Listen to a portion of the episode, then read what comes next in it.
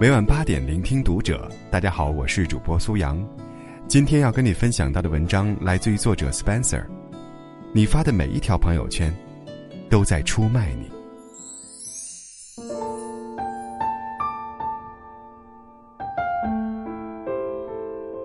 我发现，微信朋友圈的套路很深。如果你想第一时间、最直接、最有效的了解一个人，基本上看他发的朋友圈就可以了。虽然发朋友圈都是选择性表达，或者更赤裸裸的说，是内心最深处最想表现的。但你所转发的内容，表明了你所关注的领域。比如老人家转养生帖和爱国帖。妈妈们转育儿文和母婴电商活动，经常转三十六氪的，一看就是创业者混互联网圈的；天天转马云、巴菲特、比尔盖茨鸡汤的，基本就是做微商或直销的励志中青年。你所写的评论，就是你的态度和价值观。有人天天歌颂伟大祖国，也有人天天骂楼市、骂货币超发。你所晒的照片内容，可以看出是经常旅游还是经常加班，直接发原图还是做构图和剪裁，用什么滤镜和修图软件，可以看出是文艺小资范儿的，还是走性冷淡风。这都暴露了你看待这个世界的角度。你的朋友圈，就是你最好的标签。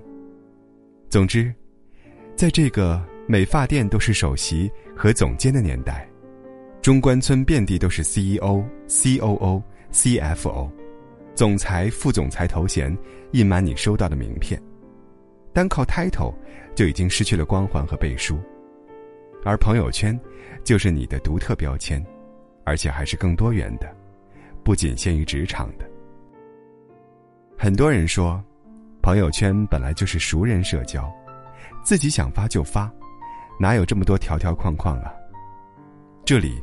我要提出自己两个较为偏激的观点：第一，微信的功能早已经不再是熟人社交而已；第二，朋友圈也是社交的江湖，也要讲江湖规矩。首先，微信不再是一开始的我们彼此很熟，才通过通讯录添加好友，那确实是熟人社交；而现在的情况是，我们刚刚认识彼此，我们可以交换名片。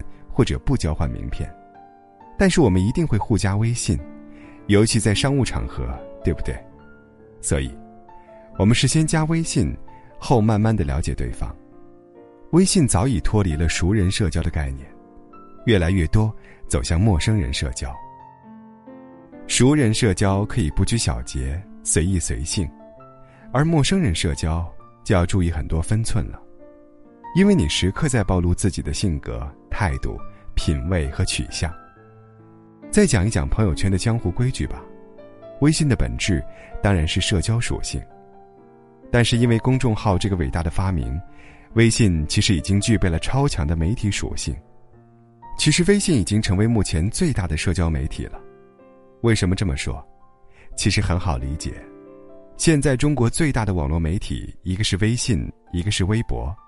二者至少占据了百分之六十以上的大众关注流量，其他的凤凰、头条、豆瓣、知乎等等，都是相对垂直类的，体量无法和微信、微博相抗衡，而微博和微信相比，微信更占大头，微博在前几年都快混不下去了，后来九零后们又玩起来了，才拉回了微博的活跃度。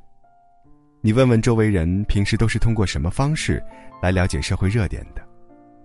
前阵子王宝强事件出来后，虽然是微博发了声，但是病毒是传播在哪里呢？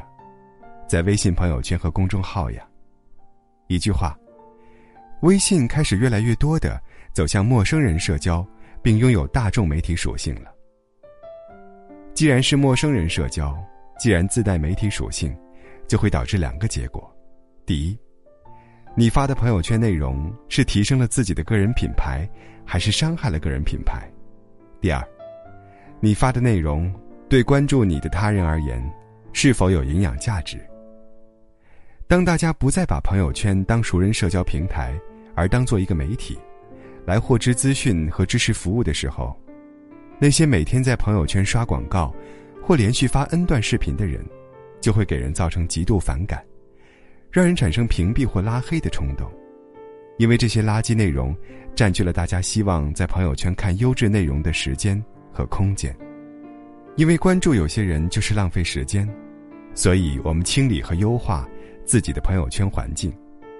当然，无节制发帖的人毕竟少数，更大的层面是你转发的，如果经常是那些煽动性的内容，那些未经证实的谣言，那么久而久之，你在那些没那么熟的朋友们心里。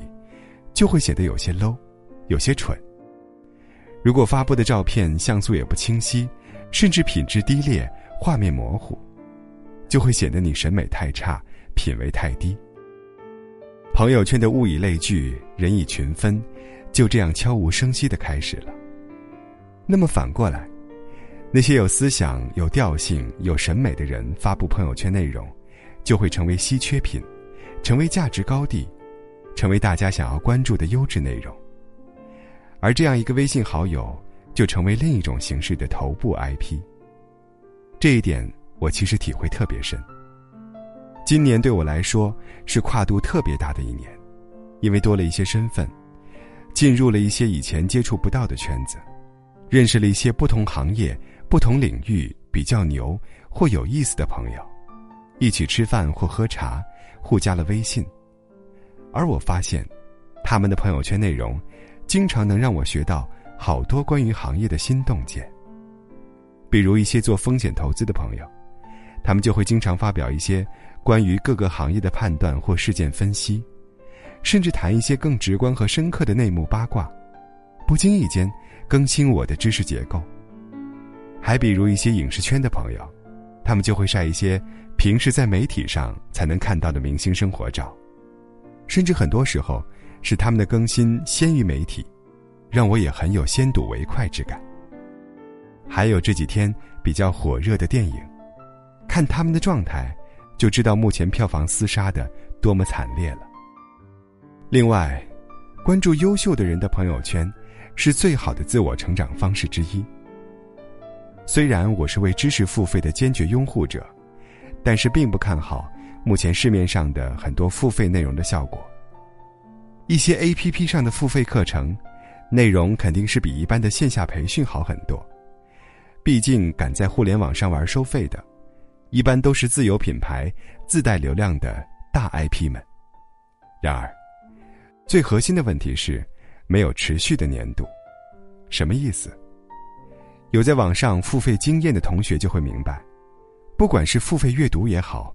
付费社群也罢，一般都是头几天比较热情，想着我交了钱就要好好学点干货回来。但是，一般过了一段时间，就注意力分散或者没有动力了，甚至都想不起付费的这个事了。有数据统计，只有百分之十的付费用户会一直坚持学习，超过一半的付费用户付费一周后流失率巨大，甚至好些比例是。付完钱后，压根儿就没有学习过。